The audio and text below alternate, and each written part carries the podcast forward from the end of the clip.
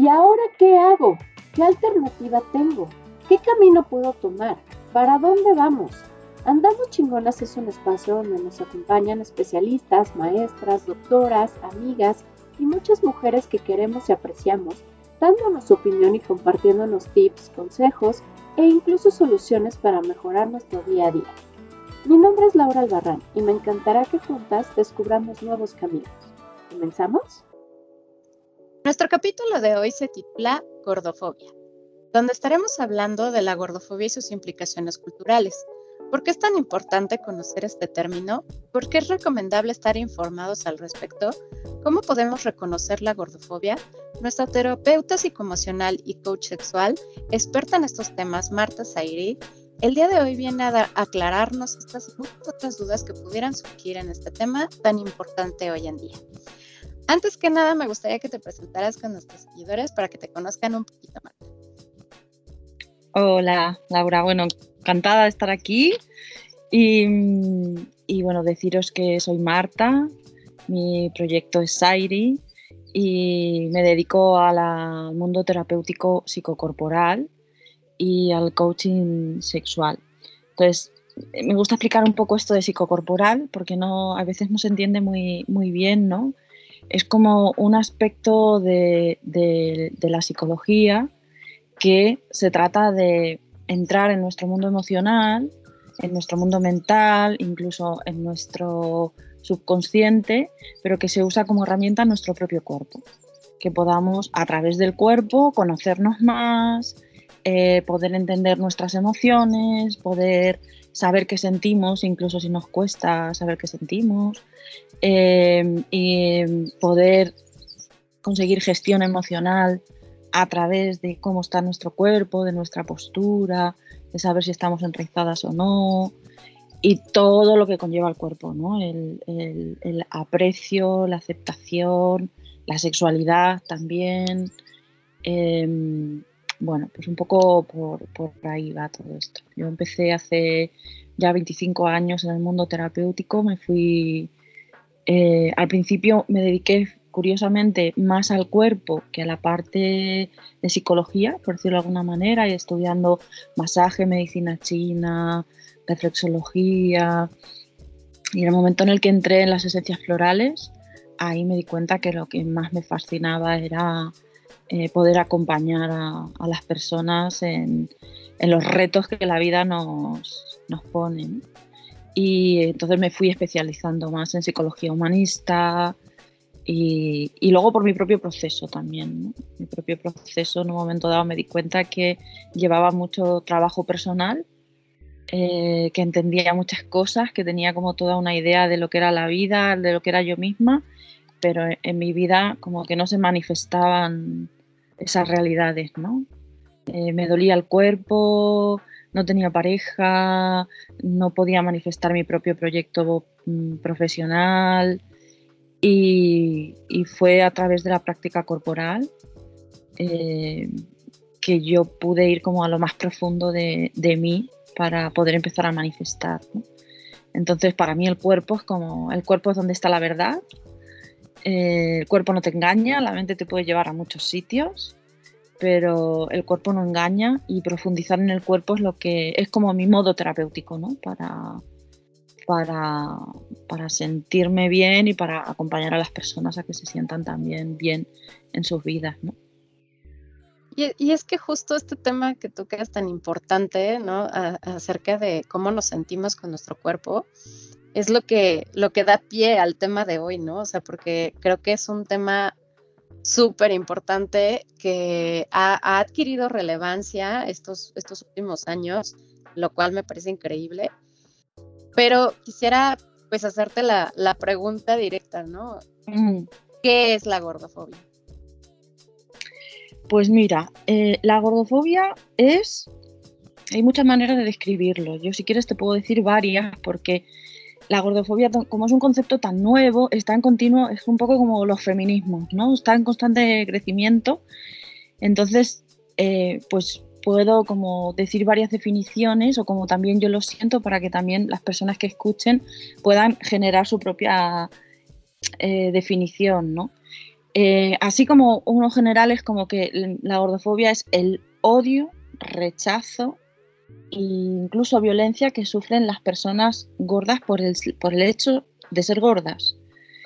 Em, se podría decir que es como un sesgo, que es una manera de discriminar y menospreciar a, a las personas, a las personas gordas, ¿no?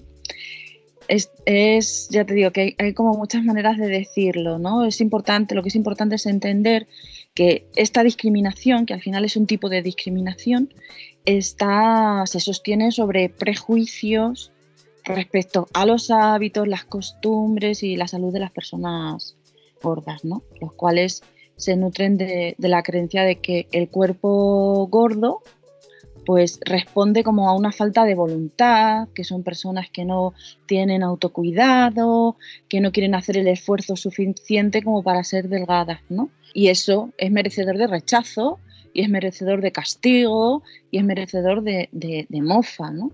Entonces, bueno, pues la verdad es que esta perspectiva, esto de pensar que el cuerpo gordo es producto de pereza o de vaguería, pues no, no atiende nada, nada a, los contextos que realmente producen o a las situaciones que realmente produce que una persona sea gorda, ¿no? Hay muchas condiciones que pueden afectar en el hecho de que una persona sea gorda. Puede ser gorda o flaca, puede ser, eh, yo qué sé, situaciones económicas, cultural, culturales, sobre todo genéticas también, educativas, sociales, y todo esto se obvia está invisibilizado. O sea, solamente eres gorda porque comes mal y eh, eres una vaga y no quieres hacer ejercicio. Y bueno, no sé, em, hay muchas cosas que no se tienen en cuenta ¿no? en la propia mm, gordofobia. ¿no? Sí, no, no, no, sí, de hecho, o sea, inclusive la propia palabra, ¿no? O sea, el decir gorda ya es como contemplado como si fuera una ofensa, cuando en realidad es una característica, o sea, es como decir, esta persona está flaca, está alta, está, ¿sabes? O sea, pero ya tiene una implicación negativa porque culturalmente así lo han hecho, o sea, así han desarrollado esta, esta palabra que, que muchas veces termina siendo ofensiva, dañina, eh, ¿no? Y, justamente me gustaría que indagáramos o, nos metiéramos mucho en qué implicaciones culturales tiene, o sea, porque creo que cada vez hay más personas que, que alzan la voz, afortunadamente, pero ¿cuántas niñas, o sea, no crecen con este trauma, con esta idea de que no son suficientes, de que no tienen un cuerpo aceptable? o que no tienen eh, a lo mejor las características que debería de tener de acuerdo a la sociedad, ¿no? Entonces, sobre todo en esta parte tan vulnerable que podría llegar a ser la adolescencia, ¿no? El desarrollo propio del, cuerpo de la mujer y que pues ambas sabemos, ¿no? Que, que todas nos desarrollamos de manera diferente a tiempos diferentes y que de pronto cuando llega esta parte de la comparativa, ¿no? De, incluso con el trato, ¿no? De, de, ah, porque tú estás bonita, delgadita, bla, bla, bla, te, te trato, te hablo bien, te, incluso te doy hasta ciertos privilegios, pero tú como, pues estás gordita, ¿no? Es como, no, es que tú no puedes comer esto, tienes que estar a dieta, e, e incluso esta parte, ¿no? De la cultura de las dietas, o sea, está súper fuerte. Por ejemplo, a modo personal, yo te puedo decir que nunca he sido una persona flaca, ¿no? O sea... Normativa, se dice. Ajá, o sea, no, nunca he sido, y, toda la vida he luchado con mi peso, toda la vida. Entonces, siempre, y, aparte vengo de una, de una familia en donde todos son delgados. Sí, es como esta parte cultural, ¿sabes? Que, que de pronto pues sí te afecta desde niña, o sea, desde que eres chiquita a tu vida adulta. Entonces, mm. desde tu expertise, ¿Qué, implicaciones como culturales tiene esta, esta creencia de, lo que mencionabas? Es tan amplio, tan amplio como tú dices, por ejemplo, en el mundo adolescente con el bullying, es horrible lo que está sucediendo. Fíjate, a nivel laboral, ¿no? Por ejemplo, eh, o sea, hay una cosa que es importante entender sobre la gordofobia, es, es una discriminación que es estructural y sistemática. O sea, que, que significa que la podemos encontrar en todas partes y está normalizada, sin ser cuestionada. O sea, está totalmente arraigada en nuestra cultura y en nuestra, en nuestra sociedad, incluso no solo en las amistades, en el colegio, sino en la familia, en las costumbres, en la medicina. O sea, mm, es un temazo, ¿no? En el aula, que hablabas de las adolescentes, hay como un micromundo en el que se repiten las opresiones constantemente y la, la gordofobia está tan instalada o más como el sexismo, la homofobia, etcétera. ¿no? Lo que pasa que es mucho más propenso en, eh, a nivel cultural el bullying escolar porque la gordofobia, o sea, por decirlo de alguna manera, es como que el racismo ya se ve como algo malo, ¿no? El sexismo en general se empieza a ver, o en muchos aspectos, depende de, de por dónde te muevas. Pero es que la gordofobia, como tiene esa base de que no es sano, pues está justificadísimo. Está aceptado, claro. Claro, entonces está en el, en el bullying escolar, en el acoso callejero, que eso es tremendo. La gordofobia médica, ¿no? Que es eh, como que los mismos médicos son los que sostienen el, hecho de que, o sea, el prejuicio de creer que las personas son gordas porque quieren serlo o por falta de voluntad, ¿no? Y encima está, como está acompañado de una alarma mundial porque por el cambio de, del tipo de alimentación, es cierto que ha habido un aumento de peso en la sociedad enorme, porque no se hace ejercicio, porque no se trabaja la tierra, porque entonces a partir de esa alarma se ha creado pues toda una serie de, como decías, de implicaciones ¿no? culturales que son tremendas. Y afecta, como digo, a todos los niveles, no solamente a la adolescencia, que por supuesto es una época más delicada y más importante de cuidar, pero es que un hombre gordo, por ejemplo, tiene tres veces menos probabilidades de encontrar empleo que una persona con su mismo currículum, con su misma experiencia, pero que no tiene ese peso. O sea, fíjate hasta qué punto está, está metido en la propia sociedad, ¿no? Era un poco lo que te decía, ¿no? De los privilegios invisibles que puede llegar a tener una persona, ¿no? O sea, el cómo, pues, está implicado un poco esta parte que mencionabas, ¿no? Es que pues estás gordo es porque eres flojo. Entonces, en mi mente, como eres flojo, pues mejor contrato a alguien más. ¿Sí me explico? O sea, está tan ligado y tan estructurado eso que ni siquiera se detienen a pensar por qué están tomando esas decisiones, simplemente ya algo en automático. Y tú decías una cosa muy importante, que es el tema de entender hasta gordo como un insulto, ¿no? A mí muchas veces que me preguntan, bueno, ¿y entonces cómo llamamos a las personas gorditas? O que tienen sobrepeso. Y yo les respondo por su nombre. O sea, tú una persona no la llamas negro o la llamas delgado o la llamas alto o la llamas, la llamas Luis, Pepe, Juan, ¿no? Y, luego, pues si tienes que hacer una descripción de la persona, pues la describes como sea. Aparte de que no pasa nada por decir que una persona, o sea, yo puedo decir que yo soy una persona que estoy gorda ahora mismo y no hay nada malo en decir eso, ¿no? Es simplemente una descripción de la situación actual, de una cosa puntual de la situación actual de, mi cuerpo, ¿no? Sin más, ¿no? Y luego también hay otro tema muy importante en esto que es como hay una especie de lucha que hace que esto a nivel cultural haya como hay una, una, una lucha que es como que si tú luchas por ejemplo, cuando yo trato el tema de la gordofobia, me suelen decir que es que estoy abogando y estoy ayudando a que la gente esté gorda. Entonces, eso en sí mismo ya es gordofobia, porque están dando por hecho que estar gordo es estar enfermo. Entonces, fíjate cómo está como retorcido ahí, ¿no? Eh, sí, todo. Es, correcto. O sea, esto que mencionas eh, lo he oído infinidad de veces con todas las personas que se dedican a este activismo, eh, de cómo las atacan en este sentido de, es que tú estás promoviendo la obesidad. Por supuesto que no. O sea, yo, yo te lo dije, o sea, yo toda la vida he, luchado, ¿no? Con, este tema.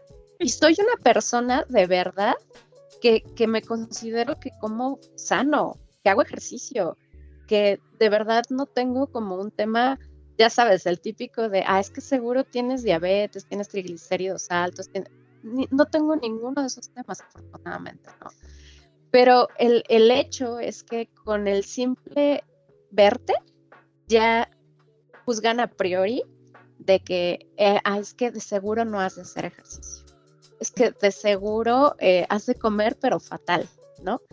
Entonces, es, es justo eso, ¿no? ¿no? Uno no está promoviendo la obesidad, estás eh, alzando la voz y que la gente pueda ver el cómo pues muchas personas sufren de estos ataques sin en realidad tener una razón.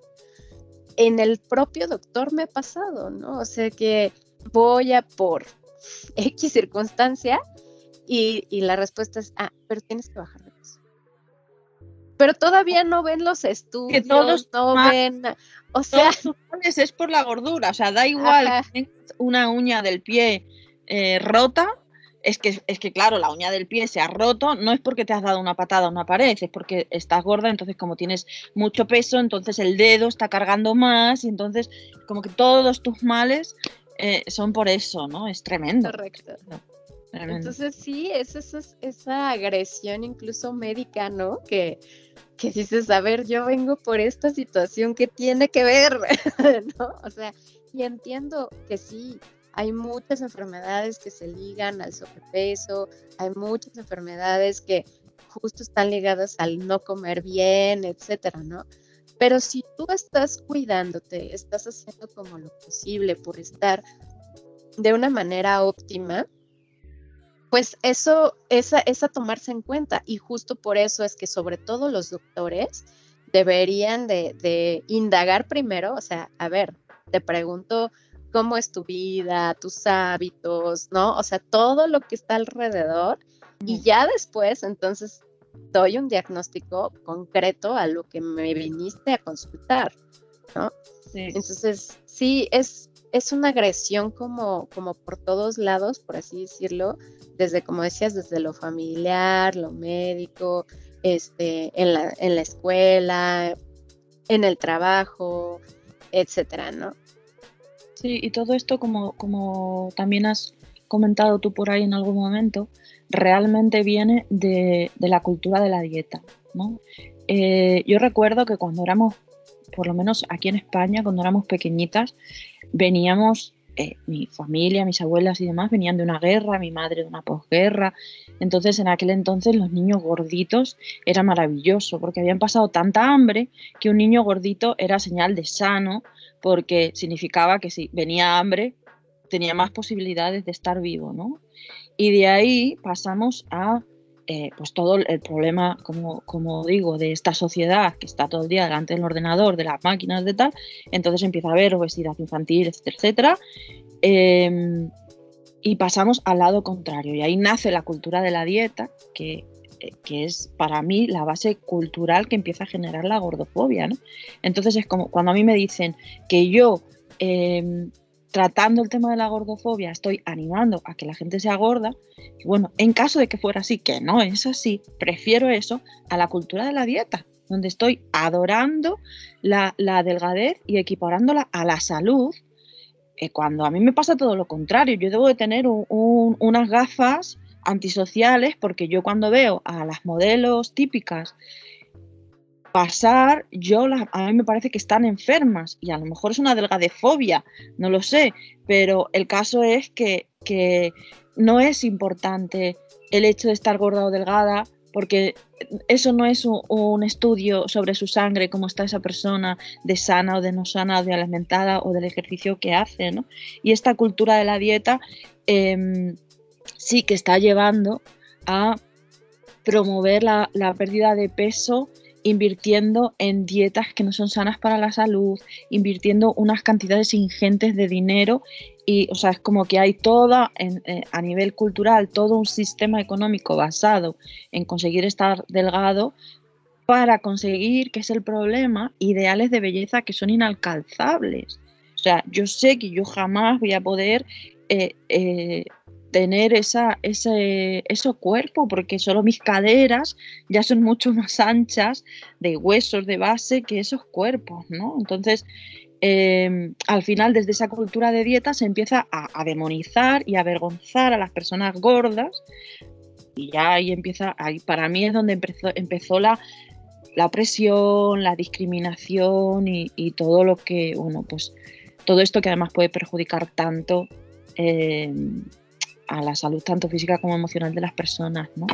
Que justo lo que decías antes, ¿no? También es un tema genético, o sea, eh, no, no, puedes esperar que si tu cuerpo pase, o sea, si tú ya naces con una cierta genética, por ejemplo, ¿no? Tienes caderas anchas, pues es evidente que nunca vas a entrar en una talla 5 o una talla 3, ¿no? O sea, jamás va a pasar eso. Entonces, el, pensar que todos podemos entrar en el mismo estándar, pues la verdad es, es, complicado, ¿no? O sea, aquí en México hay, hay una, una chica que es como muy representativa de este tema, y me encantó que, que, pues ella con todo el trabajo que ha hecho eh, ha logrado que ciertas marcas eh, ya tengan tallas extra dentro de su, de su propia gama, ¿no? Entonces, eso me parece increíble porque no, no limitas, ¿no? A lo mejor e, ella lo mencionaba, ¿no? Decía, es que imagínate, o sea, voy con mis amigas de shopping, ¿no? Y pues todas pueden comprar ropa menos yo, ¿no? En la tienda. Y es cierto. O sea, como algo tan simple, algo, una actividad como tan cotidiana, pues se vuelve algo pues duro para la persona que lo está viviendo porque no puede integrarse correctamente a, la sociedad, ¿no? Por algo que muchas veces ni siquiera es su culpa, ¿no? O sea, es, es su propia estructura. Mira, si me permites, te cuento una cosa que a mí me pareció muy interesante de conocer con respecto a lo que estamos diciendo, ¿no? Pero ya platicaremos de esto en el siguiente bloque. ¿En dónde? Aquí, en Andamos Chingonas. ¿En dónde y cuándo escuchas este contenido? Compártenos tu experiencia para que lleguemos a más personas. Síguenos en Instagram donde nos encontrarás como arroba andamos-chingonas. Estamos de regreso en este su podcast, Andamos Chingonas. Yo tuve hace un tiempo, tuve en un viaje a India, conocí a un hombre de Nueva York informático y tuvimos ahí una pequeña relación y luego hemos sido amigos durante mucho tiempo y él es una persona muy friki de, los estudios científicos y entonces me regaló por mi cumpleaños un estudio científico de mi ADN un estudio de mi ADN. Jamás me hubiera planteado yo en mi vida que alguien me iba a regalar algo así, ¿no? Pues este señor me lo regaló. No sabe lo que descubrí. Primero, hay un gen del fumador, por ejemplo. Hay un gen del fumador ya. O sea, si tu padre, abuelo, bisabuelo han sido fumadores, tú ya tienes un gen que te ayuda, o sea, que te ayuda, que, que, te ayuda a tener más probabilidades de caer, ¿no? Pero cuando yo vi en ese estudio genético que yo tenía un gen que venía de las mujeres de mi familia, todas las mujeres de mi familia tienen sobrepeso, que indicaba ese gen que a partir de, no, me acuerdo exactamente, pero era como pasar a la adolescencia, ¿no? Como a partir de los 18, 20 años, cuando ya pasaba la adolescencia en ese cambio hormonal, había un gen que decía que yo iba a engordar de vientre. Ok. dije, no me lo puedo creer. Entonces, eh, en aquel momento yo no había, em, a mí no me había pasado eso. Pero claro, como toda genética, hay genética que se activa y genética que no se activa, ¿no? Yo he sido una persona que ha hecho mucho ejercicio, etcétera, etcétera, que me cuidaba mucho la alimentación, pero esa genética estaba ahí, ¿no? Y sí que ha habido un momento en el que eso a mí me ha empezado a suceder. Coincidió con otras, con otras cosas, ¿no?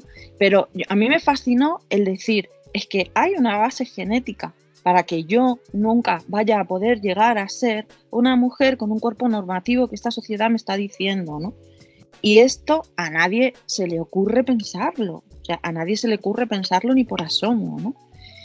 Y ahí está. Y luego lo que decías, ¿no? Yo ahora, por ejemplo, pues eh, eh, con mi embarazo, pues al tener unas caderas más anchas, ahora mismo tengo como 20 o 30 kilos más, ¿no? Y es como que es un poco así como que mi familia ya se han quedado tranquilas, porque ya soy como todas, ¿no? pues nada, ya está, se activó la genética. Vamos a ver, eh, vamos a ver qué pasa, ¿no? Si esto se queda así o se pierde, pero para mí ahora mismo, o sea, eh, en esta semana pasada escribí a una amiga y le dije, es que no sé dónde comprar mi ropa, porque, claro, de repente son 20 kilos más, más otros tantos que yo traía por una circunstancia también de, de salud, que, me hizo coger peso así como muy rápido por un tema en la cadera. Y entonces de repente es como, es imposible, o sea, es imposible, me he tenido que comprar ropa por internet, que yo odio comprar ropa por internet, porque aquí en España eh, creo que tienes como un par de sitios o tres de que tienen ropa, pero que no es el tipo de ropa, por decirlo de alguna manera, yo he visto como un poco más hippie y, y no me voy a ir a Zara, a Zara tallas grandes, que ya me parece horrible el nombre, para, para vestir, porque es que no encuentro nada que me guste. Entonces, a mí, por ejemplo, me está resultando difícil porque debe ser que las mujeres hippies son muy delgadas, porque no hay manera. Entonces es como, pues sí, es una lucha, es una lucha. no, y aparte, esto que estás diciendo, o sea, de, de, que pues no puedes vestirte como tú quieres, por ejemplo, e, eso también está ligado a tu propia autoestima, ¿no? O sea, porque al final del día, pues, eh, sobre todo en, las mujeres, digo, en, hombres también, también sucede, pero sobre todo en las mujeres creo que la vestimenta es como, como esa parte de, personalidad, ¿sabes? O sea, como de decir quién soy. te pones para mostrarte al mundo, ¿no? Yo en mi casa a veces estoy vestida y a veces no. Pero cuando sales al mundo, pues entonces yo, por ejemplo, estaba notando que me estaba, como tú bien dices, afectando porque llevaba como este año en España el invierno no ha existido, es como una primavera continua, pues llevo vistiendo un año la ropa de embarazada. O sea, mi, bebé ya tiene nueve meses y yo sigo con unas mallas negras y unas camisetas negras que son como tres cosas que me compré así de, embarazada y, y, llevo con eso un año. Y es como, no quiero vestir más de negro. Yo siempre he vestido de colores. Eh, y no, no, no, no es fácil. Entonces, bueno, pues, pues afecta, claro que afecta. O sea, cuando un día y otro día y otro día te vistes igual, es como si vas de uniforme todo el tiempo. Entonces, yo estaba viendo que me afectaba mi alegría, mi manera de estar.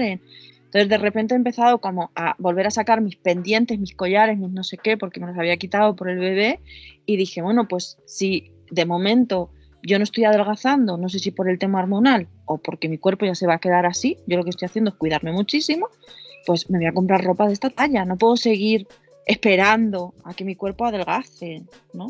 Y yo no sé si te ha pasado una cosa que también te quería preguntar con lo del tema de la familia, que yo misma, por ejemplo, que me dedico a esto y que le doy mucha caña en las redes y demás, hay veces que me pillo justificándome con mi madre sobre todo, que eh, pues no hay, no hay manera de sacarle de la gordofobia, por mucho que lo he hablado con ella, pero con mi madre, sin darme cuenta, me pillo justificándome porque me estoy comiendo algo que no debería de comer y es como, wow, ¿cómo está de metido dentro de nuestra propia psique que aun trabajándolo sale y salta en, diferentes momentos, ¿no?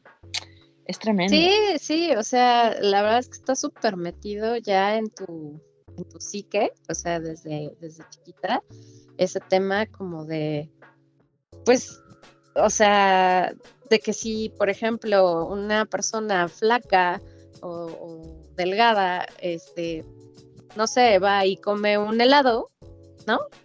Pues no pasa nada, ¿sabes? Es como, ah, se dio un gusto. Pero, sin embargo, tú que traes tan metido en, es, en sí que ese rollo, te comes un helado y te sientes culpable. O sea, es como, como, chin, acabo de meter no sé cuántas calorías a mi cuerpo, ¿no? Y no debería de ser así. O sea, tanto tiene derecho uno como el otro, ¿no? Al final del día, como te digo, por supuesto, va ligado a este tema de autocuidado, de, de o sea, de hacer ejercicio, de alimentarte bien, etcétera. Pero evidentemente ya tienes como esa cosa en tu cabeza que te dice, no, no, es que no debiste de haberte comido eso, ¿no? Sí, sí. Sí, o se tiene asociado como un premio, ¿no? Pues me doy una relación horrible con la comida. Claro, como que un premio. Para mí un premio es comer ecológico, comer sano, a cocinarme algo rico. Eso es un premio, ¿no? No tiene por qué ser siempre una cosa dulce, porque claro, como yo no debería comerlo porque soy gorda, es que es, es, muy fuerte el tema, ¿no? Es muy fuerte y es que esto genera mucho sufrimiento además en las, en las personas, ¿no? Sobre todo muchísimo más en las mujeres, aunque ahora a los hombres también le está afectando bastante, ¿no? Eh, genera mucho daño porque estás constantemente recibiendo mensajes de que tú estás mal, que no estás bien, que estás mal. Imagínate si yo... no eres suficiente. Claro, tú imagínate que yo constantemente, eh, con respecto a tu personalidad, ¿no? O a tu o a tu, si estás loca o estás sana, si yo estuviera todo el rato o la sociedad estuviera todo el rato encima de ti, mandándote mensajes de que tu mente no está bien, de que tú, o sea, es que esto lo pensamos y decimos, es que eso no puede ser, es insano, pero en cambio con el tema de la gordofobia sí lo hacemos. O sea, constantemente estás recibiendo, incluso ya digo, de tus propios familiares, deberías adelgazar, te lo digo porque te quiero. O sea, es como, no, no, opines sobre mi cuerpo no opines sobre mi cuerpo, porque esto lo que está generando, como tú bien decías antes, sobre todo en adolescentes, es odio a sí mismos. Se odian y odian sus cuerpos. Yo el otro día en un post decía que me resultó terrible de ver a una mujer, estábamos en la montaña andando, dando un paseo con el bebé, y había un hombre que quería hacer una foto a su mujer, que era una mujer de unos 50 años, con un cuerpo maravilloso y casi normativo, eh, una cara maravillosa, porque a mí todas las mujeres me parecen maravillosas, eh, sean como sean, pero que ella misma dijo, no quiero hacerme una foto porque me veo fea, vieja y gorda. Y el hombre le dijo, pues no te mires, pero yo quiero una foto tuya. Y es como, es que esto está tan metido, o sea, no conozco un momento de la vida de la mujer en el que no haya siempre una queja. Si no es la arruga, es la cara, si no es la barriga, si no es la cartuchera, si no es el no sé qué. Y eso está generalmente, o sea, estamos constantemente mirándonos en el espejo y generando odio hacia nuestro cuerpo. Yo este programa nuevo que he sacado que se llama Pachamama, lo llamé así porque para mí mi cuerpo es el trozo de Pachamama que me ha tocado cuidar, porque mi cuerpo está hecho de minerales, está hecho de tierra, está hecho de vitaminas. Yo no puedo eh, ser ecológica, eh, reciclar eh, para mantener, cuidar la madre tierra y luego mirarme al espejo y ponerme verde. O sea, mucho cuidado también con la autogordofobia, porque es como que lo ponemos hacia afuera, lo que el sistema nos está haciendo, pero ¿y lo que nosotras nos estamos haciendo? ¿no? Eso también hay que, yo quería también ahí ponerle ahí un poquito de, como de atención, ¿no? ¿Cómo me estoy mirando yo? Y sobre todo ese, ese daño ¿no? que, que se está generando en, eh, ese odio hacia nosotras mismas, que al final lo hacemos con nosotras mismas porque nos estamos mamando y comiendo del exterior todo el tiempo. Y esto está llevando a muchos, muchísimos desórdenes alimenticios como la anorexia, la bulimia, los trastornos por atracón. Si tú estás constantemente recibiendo esa historia negativa, que tú no puedes hacer ejercicio porque estás gorda, eh, o sea, no puedes eh, venir a esto porque estás gorda, no puedes hacer esto porque estás gorda, no puedes llevar esta ropa porque estás, estás mal, estás mal, estás mal, estás mal. Eso, ese odio por ti misma te va a llevar a una depresión, incluso a mucho, tema, a mucho suicidio, hay mucho suicidio por, por este tema. O sea, es una cosa ¿Cuántas que personas gorditas, por ejemplo, no, no van al gimnasio por tema de ser atacados o ser mal vistos? y dicen, no, mejor hago ejercicio en mi casa, mejor hago una actividad al aire libre, lo que sea, prefiero no ir al gimnasio, ¿no? Porque se sienten expuestos, ¿no? O qué pasa, digo, a, mí me pasó muchas veces, ¿no? O sea, el mismo vestido, aunque a mí me quede, ¿no? Esta parte, como mencionabas, yo, yo también tengo pues caderas anchas y, y de pronto es, no, es que, o sea, se te ve súper cortito el vestido. Pues por supuesto que se me ve cortito, porque tengo más caderas que la chava que, a lo mejor está de modelo, ¿no? Entonces, el hecho de no disfrutar o vestirte como quieras por, porque eres como juzgada, ¿no? Por esa, por esa situación. Eh, afecta a la parte emocional a la, falta, a la falta de autoestima. Y a eso nos lleva al punto que mencionabas, o sea, de cómo hasta nosotras mismas, pues eh, le echamos más, más leña al fuego, ¿no? O sea, eh, sí, levantamos la voz y decimos, esto, esto no está bien, esto no debería de ser así, sí, pero si tú misma no empiezas por aceptar incluso cosas tan normales o tan naturales, ¿no? Como podría ser, por ejemplo, el no tener el vientre plano, ¿no? O sea, en realidad, ¿cuántas mujeres en promedio tienen el vientre plano? O sea, es, es como normal, ¿sabes? Esa curva que tenemos en el vientre, pues es normal, o sea, no es como, como algo raro.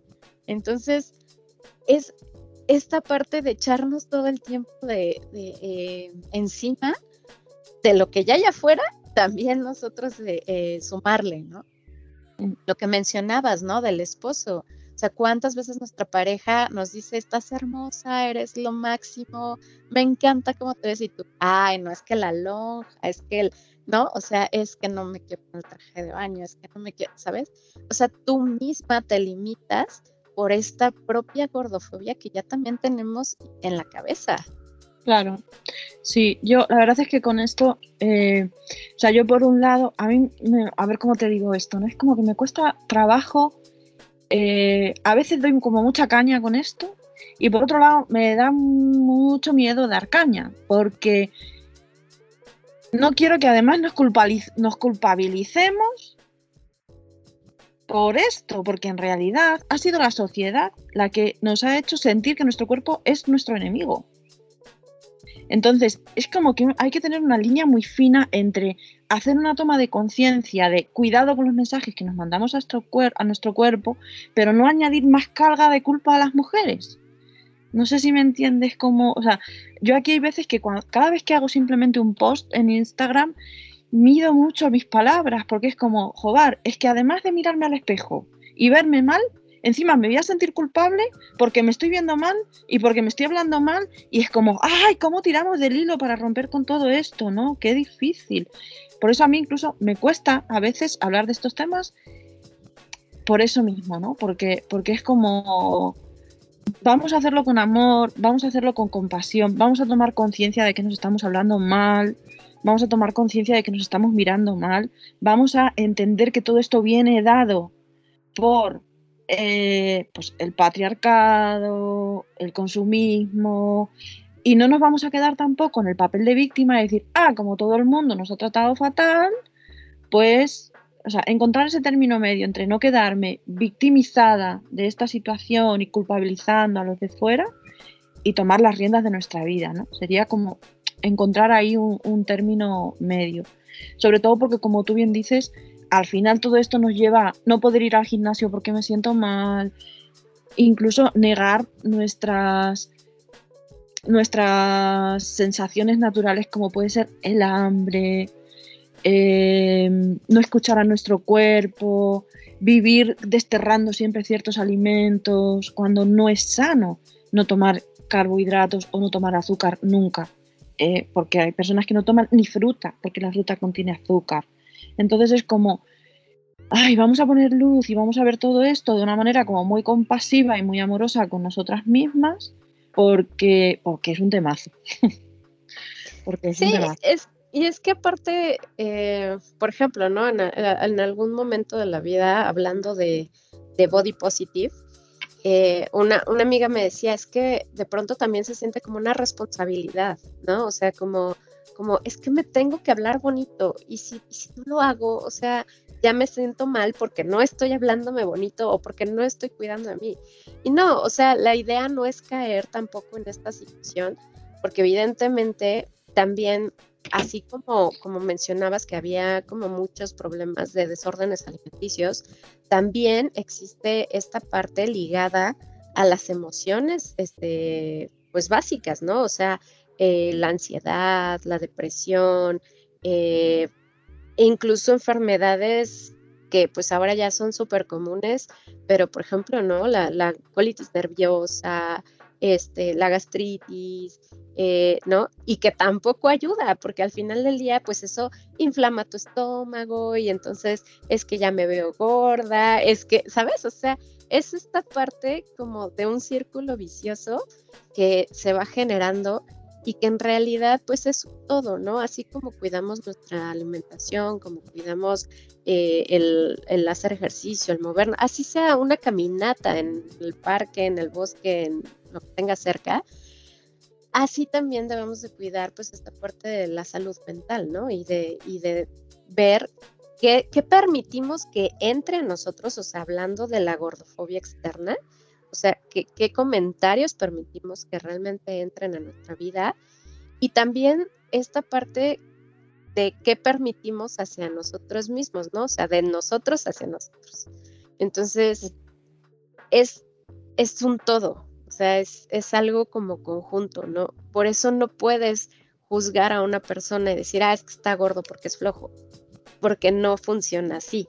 Es, es un todo que está afectando a esa persona por X circunstancias, como lo decíamos, ¿no? Por genética, por salud mental, por alguna enfermedad, por, eh, no sé, incluso recursos, eh, situación económica, mil cosas, o sea, que, pueden llegar a afectar al estado de una persona, ¿no? Sí, y que cada una, cada una, yo, perdón, hay veces que hablo siempre como en femenino porque trabajo mucho con mujeres, pero cada una, refiriéndome a cada persona, sea hombre, mujer o, como se sienta, eh, tiene que encontrar su camino, porque es como, puedo mm, trabajar mis inseguridades y mi autogordofobia con el body positive, pues depende. O sea, hay, por ejemplo, ramas de la psicología que esto de que te mires al espejo y te digas cosas eh, positivas sobre ti cuando no los estás sintiendo, igual no es hasta bueno. Entonces es como, igual hay que buscar tu propio camino, tu propia persona que te puede ayudar, o el propio sistema de lucha, por llamarlo de alguna manera, ¿no? Porque están, hay diferentes, está el body positive que eh, tiene más este mensaje como ama tu cuerpo, todas somos bellas y, está como muy ligado al, concepto gordibuena, ¿no? Eh, gordibuena o gordibella. Y a mí, por ejemplo, me chirría un poco eso, ¿no? Porque es como que tenemos que obligatoriamente sentirnos bellas, buenas, guapísimas siempre. Pues que me, hay veces que me levanto por la mañana y no me siento así ni me veo así y me quiero querer y aceptar igual. No tengo por qué eh, no tenemos por qué ser todas bellas y princesas Disney gordas y delgadas, ¿no? Como para mí el, body positive a veces me parece un poco extremista en ese sentido, por eso también está lo que llaman el, body neutral, que es como eh, que no hay que estar todo el tiempo, no importa tanto ser bellas o feas, o no es necesario que todo el tiempo te sientas bien con tu cuerpo, porque al igual que un día te te duele el estómago, pues otro día te ves mm, de una manera... O sea, lo importante es que salga y nazca de ti, no que venga impuesto de fuera. Es, ese, ese para mí es el tema, ¿no? Que eso sería más como el activismo gordo, que se llama, que ya no es ni body positive ni nada, que es como mm, despatologizar, es que es una palabra un poco, es como quitar como la imagen de que es patológico, que es enfermo un cuerpo gordo, o, de hecho, de otra manera, sería como visibilizar que hay una opresión en el sistema, que nos está haciendo daño, ¿no? Pero a lo mejor no es necesario, o a ti como, como mujer o como hombre no te viene bien, eh, dices que no me sale natural mirarme al espejo y decir me encanta mi barriga. Bueno, pues trata de buscar otros aspectos eh, trata de buscar otras maneras. Hay muchas maneras para, llegar al amor y a la aceptación por nuestro propio cuerpo, ¿no? Plantea Justo, eso que mencionas, te quería preguntar, o sea, ¿cómo desde tu propia expertise y desde todos estos estudios que, tú has llevado, eh, ¿cuáles son para ti como la forma en la que puedo transformar justo esas inseguridades en, en algo pues bueno, en algo positivo para mi cuerpo y para mí mismo, ¿no? O sea, en mi día a día.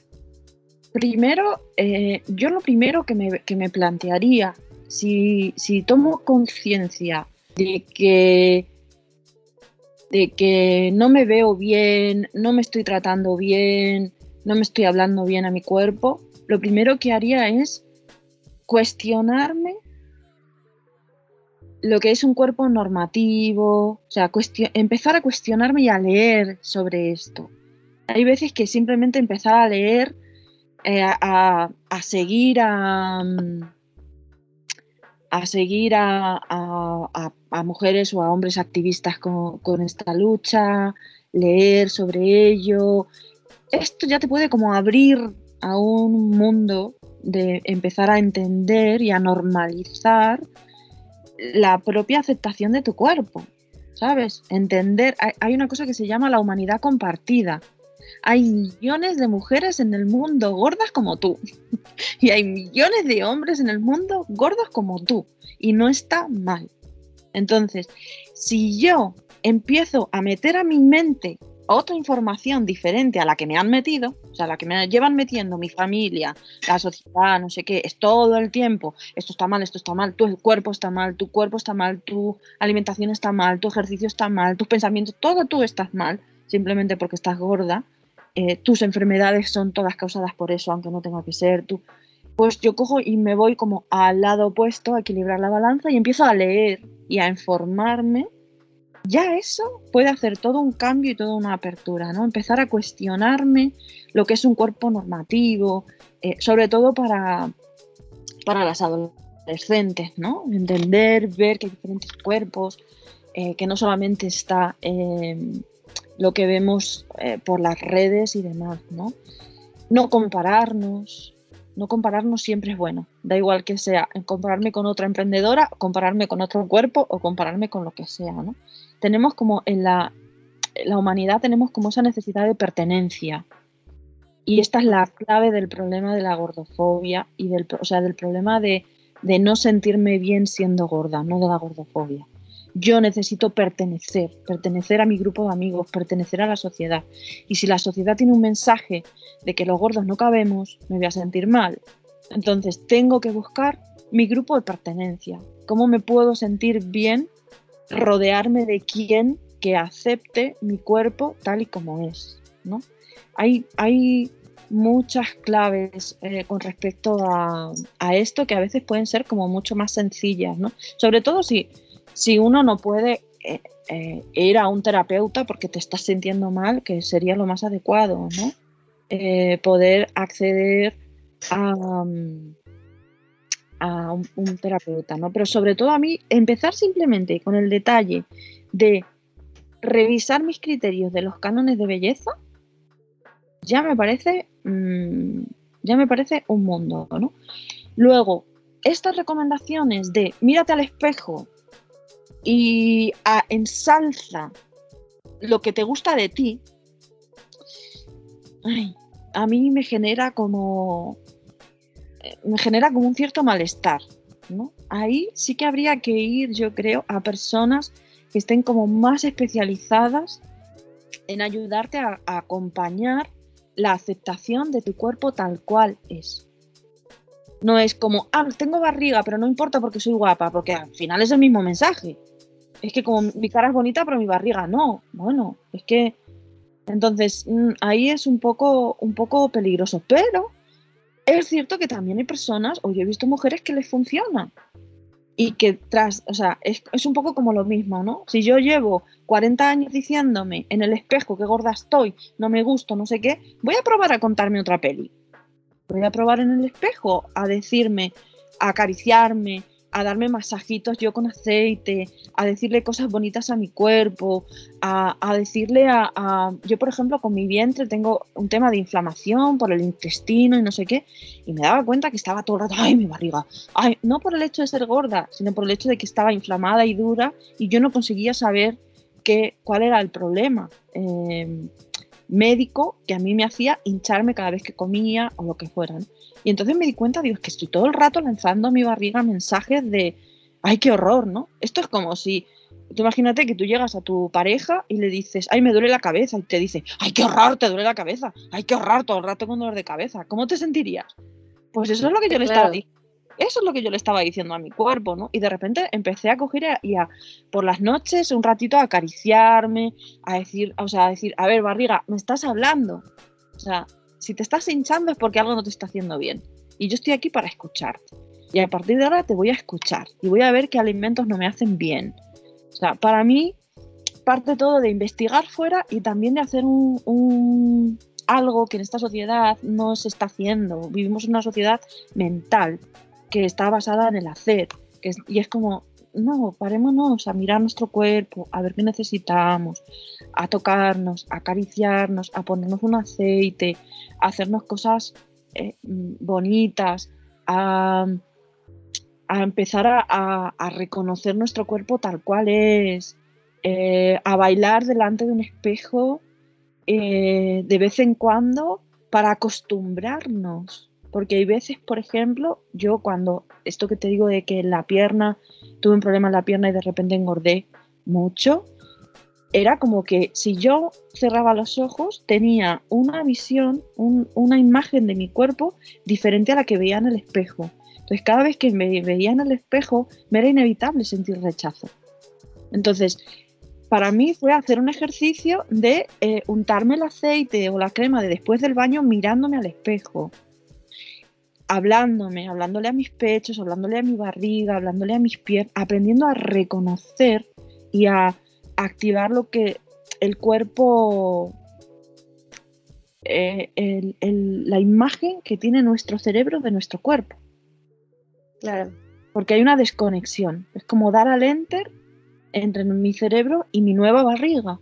Dar al enter es, es un poco lo que te decía, ¿no? Que también, pues vamos por etapas, o sea, no te puedes quedar como con la idea de, ay, es que cuando era adolescente no me veía así, ¿no? Y a lo mejor tú tienes todavía esa imagen, ¿no? De cuando tenías 15 años y de pronto pues te ves y sientes que no, pues no compagina, ¿no? Lo que tú estás viendo en el espejo contra lo que tú tienes en la cabeza pero es este proceso en el que también tú te tienes que aceptar, o sea, tienes que amar tus propios cambios, tu propia evolución y tu propio crecimiento para, para darte cuenta que pues al contrario, ¿no? O sea, puedes seguir disfrutando tu cuerpo increíblemente sin, sin tener esta imagen de, ay, es que cuando tenía 15 o cuando tenía 20 o la edad que sea, este, pues me veía mejor, ¿no? Entonces, siempre vamos a estar en espera de es que cuando adelgace voy a ser feliz, es que cuando eh, ya no tenga esta panza voy a poder ponerme un bikini, por ejemplo, ¿no? Eh, es que cuando ya no, pues no sé, ya haga tal dieta, pues entonces voy a poder eh, irme a la playa, ¿no? ¿Por qué esperar? O sea, ¿por qué esperar hacer todas esas cosas hasta que tengas el cuerpo ideal, ¿no? Pero es que eh, yo no sé, hay una cosa que, por ejemplo, yo también hice y que me parece muy bonito recomendarlo y es, hablen, o sea, mujeres gordas, por ejemplo, hablen con sus amigas delgadas y se darán cuenta que sus amigas delgadas eh, no están contentas con su cuerpo. Es que ni siquiera ya es un tema de gordofobia, también es un tema muy relacionado con, con en, este caso, como digo, con la mujer y con el entonces es como, yo he hecho, en, la semana pasada hice como una especie de, de, test en, en, las stories de Instagram preguntando, ¿de niña quería ser adolescente? Sí. ¿De adolescente quería ser una mujer madura? Sí. Como mujer madura, ¿qué estás recibiendo todo el rato? Se te va a pasar el arroz, tienes que tener un hijo ya, y cuando ya eres una mujer madura estás temiendo eh, no ser no quieres ser una mujer menopáusica. ¿Cuándo una mujer está a gusto con su cuerpo, está a gusto con sus ciclos? Nunca, nunca. O sea, yo estoy rodeada eh, de, mujeres mm, con un cuerpo normativo, eh, jóvenes, eh, que vienen a consulta y se sienten mal con sus cuerpos. Igualmente, porque lo que tú decías, tienen un poquito de barriguita. O la cara es más ancha en vez de más delgada, porque ahora todos los filtros de Instagram te hacen así con la cara, entonces ya las chicas no se ven bien con la cara grande. Eh, y si no es por el hombro, y si no es por los pies, y si no es por el culo, con perdón. Entonces es como, es que es un, es un trabajo de, señoras y señores, que es que yo tengo 45 años, en 50 años estoy muerta, me voy a pasar la vida sufriendo con unas dietas que no van a llevarme a ningún sitio, con un... No, disfrutemos de la vida, disfrutemos de nuestros cuerpos, cuidemos nuestros cuerpos, atendámoslos, seamos saludables, pero basta ya de sufrimiento, basta ya de sufrimiento por, por unos cánones de belleza absurdos eh, que no les hacen bien a nadie, ¿no? Esto ya es una cuestión de quieres ser feliz o quieres tener la razón. sí, sí, definitivamente. O sea, creo que posponemos mucho nuestra propia felicidad o las cosas que podemos llegar a querer por pues por estos estándares, ¿no? De que de pronto ah, tenemos, como decíamos, tan metidos dentro de, nuestro ser, de nuestra psique, que ya no, ya no reconocemos esa parte, ¿no? Y justo, pues está el, en nosotros también el, el, hecho de, pues de no permitir también que eh, agentes externos pues dañen ese propio entorno que tú estás construyendo, ¿no? Así como nos cuidamos desde adentro, también tenemos que cuidar lo que, lo que escuchamos, ¿no? O sea, es decir, poner como un alto, ¿no? También y decir, a ver, o sea, aunque seas mi tía, mi mamá, mi abuela, mi lo que sea, pues es poner un alto, ¿no? Y decir, a ver, no vas a hablar de mi cuerpo. Ahí está, ese es el resumen. O sea, hay 20 mil temas que podemos tocar. No tocamos hombre. Punto. Mm, totalmente. Sí, yo sobre esto sí que me gustaría em, como hacer un mini repaso de cosas porque hay veces que esto pasa como, como con los micromachismos, ¿no? Que hay veces que nosotros mismos nos, nos, damos cuenta de que estamos siendo machistas. Pues hay veces que con, la, que con el tema de la gordofobia nos pasa lo mismo. Entonces sí que me gustaría así como, como, como no dejarme pasar el, hacer como una especie de mini repaso a estas cosas, ¿no? Como si te parece bien, como, como básico lo que acabas de decir no se opina sobre mi cuerpo, no opina sobre mi cuerpo, pero es que no opino sobre el cuerpo de otras mujeres. Pero, por ejemplo, en las redes tengo muchas discusiones porque de repente sale una mujer famosa, delgada, pintada, recién parida y todas las feministas se tiran a ella diciendo que cómo puede salir así y es como, señoras, no opinamos del cuerpo de las mujeres, sean delgadas, sean gordas, se pinten o no se pinten. O sea, es como, esta es una máxima.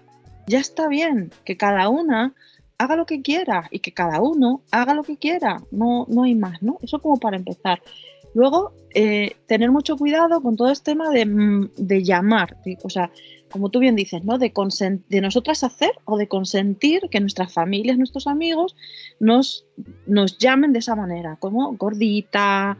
Eh, luego aquí, depende de cada país, pues habrá chubi, creo que también se dice en algunos países, rellenita, eh, bueno, pues es como, no es una ofensa usar la palabra gorda.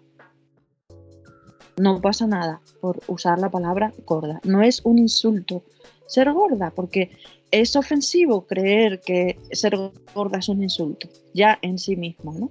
Luego, otras cosas también como eh, destacar las, las, vestimentas de las personas, ¿no?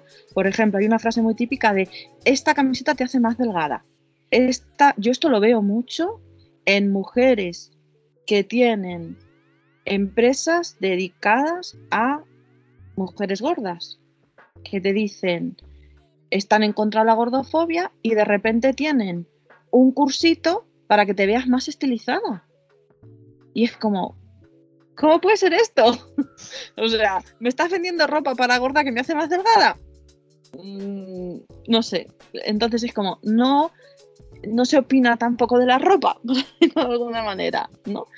Mm, porque si me estás diciendo con esto se te ve más delgada, en realidad me estás diciendo que estar gorda es malo. Otra vez vuelves a decirme. Que de esa manera entras en el estándar. Claro. O eh, te veo muy bien, estás más delgada, ¿no? Fíjate qué comentario. Eh, parece que es un comentario amoroso, porque te están alabando, pero en el fondo te están diciendo que estar gorda está mal otra vez, disimulado y dicho de, de otra manera. ¿no? Luego, tener mucho cuidado con dar por hecho que las personas gordas no podemos hacer ciertas actividades, ¿no? que no podemos hacer ciertos trabajos, que no podemos eh, ir al gimnasio, como decías tú antes, o que no podemos, pues eso, sin darnos cuenta con nuestros propios amigos, nuestros propios seres queridos, pues lo hacemos igual. Es como, ay, voy a ir a una pastelería a comprar no sé qué, pero como que tú no vengas, ¿no? Es como, ¿qué pasa? ¿Por qué no puedo ir a una pastelería, ¿no? O por qué no. Es que parece absurdo, pero esto es un continuo que pasa constantemente, ¿no? Luego, em, confundir sobrepeso con obesidad, con gordura, en realidad son como descripciones. Eh, fíjate que sobrepeso es la que más se usa a nivel médico, pero en realidad es negativa, porque vuelven a decirte que estás mal. Yo prefiero gorda que sobrepeso. O sea, hay personas que dicen, no, es que yo tengo un poco de sobrepeso. No, yo estoy gorda. porque decir que tengo sobrepeso ya estoy diciendo que estoy fuera de la norma. ¿no? De la norma, ¿de qué norma? ¿Quién puso esa norma? ¿Y en base a qué cuerpos? Porque además todas esas normas están muy asociadas también, por ejemplo, más a cuerpos masculinos que a femeninos. O sea, ahí hay un temazo también. Em, señalar sobre temas de alimentación. ¿Qué deberías comer o no como persona gorda? A ver, ¿esto cómo puede ser, no? Que eh, lo que tú decías antes, ¿no? Si es que si es una persona flaca es que se está dando un gustito. Pero si es una persona, persona gorda, no debería estar comiendo eso. Y sobre todo, no dar recomendaciones sin que nos lo pidan. O sea, es como, por ejemplo, tú estás comiendo, como todo el mundo hace, una hamburguesa con patatas fritas. ¿Será más sano o menos sano? Pero por el hecho de estar gorda, la gente se cree con derecho de decirte, si te comes mejor la carne y no la mezclas con hidratos de carbono, así no engordas tanto. Y es como, ¿quién te ha pedido esa opinión? Claro, tú estás disfrutando tu comida muy a gusto y de pronto pues ya, ya te quitaron hasta el hambre. Con ese comentario, claro. Totalmente, ¿no? Entonces son como esas pequeñitas cosas que dan por hecho que, que no... O sea, yo es que, ¿sabes lo que pasa? Que tengo tengo a, mi querida madre, que la amo un montón, que me enseña constantemente todo esto, porque cada vez que la veo me suelta una. Y digo, bueno, pues venga, me la apunto para el listado de las cosas que no debo de decir o que no debo de hacer, ¿no? Porque es como, ay, deberías de hacer un poco más de ejercicio y es como, pero ¿quién te ha dicho que yo no hago ejercicio? O sea, yo salgo a caminar todos los días una hora con mi hijo, yo hago ejercicio de pilates dos veces a la semana, hago yoga a ratitos cuando yo puedo en casa, eh, tengo una bici estática que hago. ¿Quién te ha dicho que yo no hago ejercicio? No, ya das por hecho que yo no hago ejercicio, ¿no? O ya das por hecho que. Entonces, bueno, pues, pues sí que revisar un poquito estas pequeñas cosas para, para no caer en ellas, en hacerlas con los demás. Y como tú decías, si yo quiero poner un límite para que las personas no me sigan dañando en este aspecto, hay veces que tengo que reconocer esos daños, porque ni siquiera los reconozco, los tenemos tan asimilados que ni siquiera podemos a veces ver o reconocer el daño que, nos pueden hacer. Claro, pues la verdad es que me encanta todo esto que estás diciendo.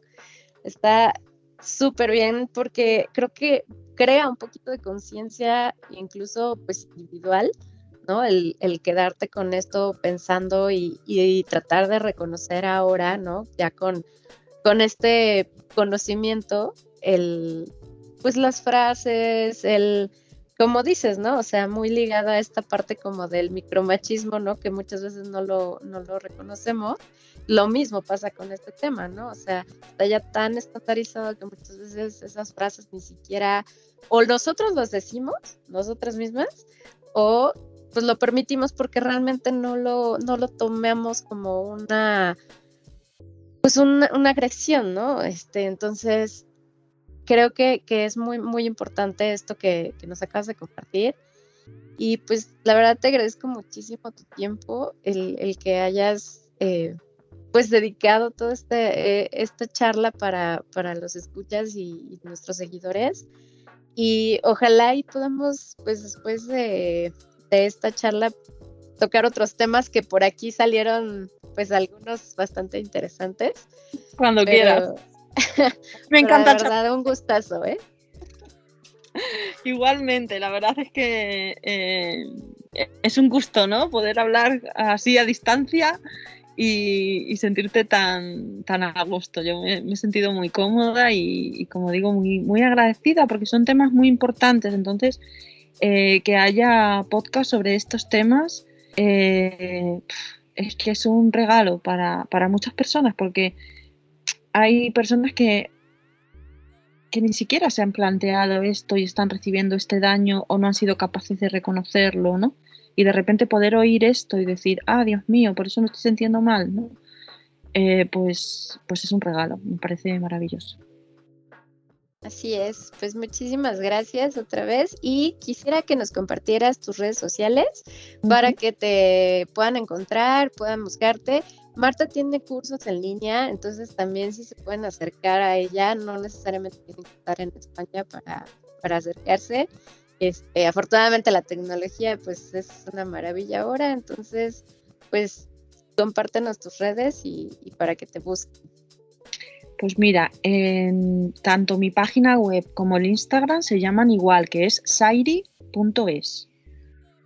Eh, y luego en YouTube estoy como Sairi Psicocorporal.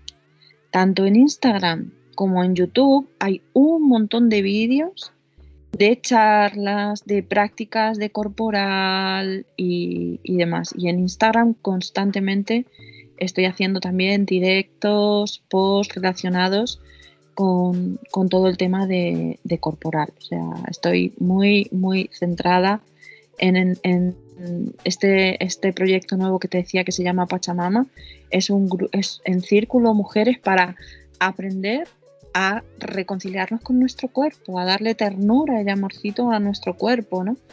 Y, me parece súper importante. Así que por ahí lo que necesiten, si tienen alguna duda de cualquier cosa que hemos hablado, pues me pueden escribir y ahí podemos eh, seguirnos.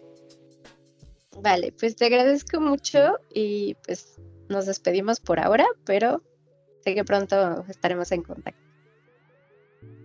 Esto ha sido todo por nuestro capítulo de hoy. Esperamos que la información les haya resultado interesante. Las invitamos a darse una vuelta y seguirnos en nuestro Instagram donde estaremos posteando información de valor, así como anunciando los siguientes temas y capítulos de podcast. Nos encontrarán en todas las plataformas de música como Spotify, Amazon Music, Google Podcast y iHeartRadio.